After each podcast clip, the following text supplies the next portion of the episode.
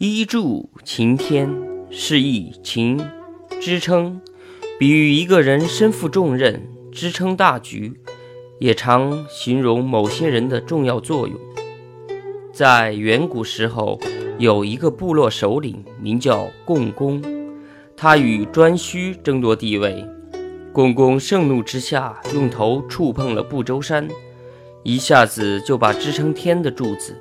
和拴地的大绳子撞断了，天失去了支撑，向西北方向倾斜，所以天上的日月星辰向西北方向运转。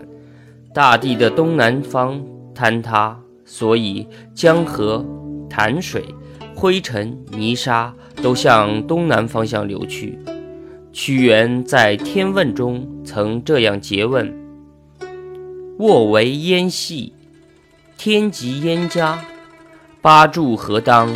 东南何亏？意思是说，天盖的顶端拴在哪里？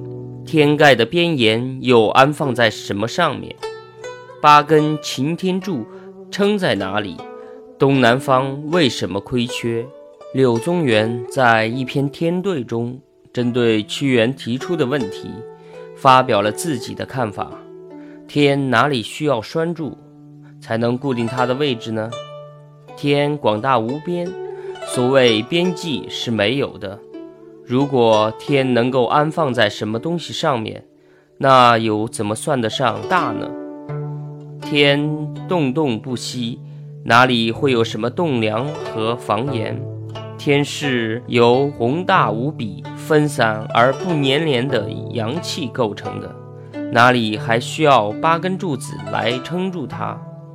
成语“一柱擎天”就是从上面这些故事中转化而来的，“一柱擎天”也可作“擎天一柱”。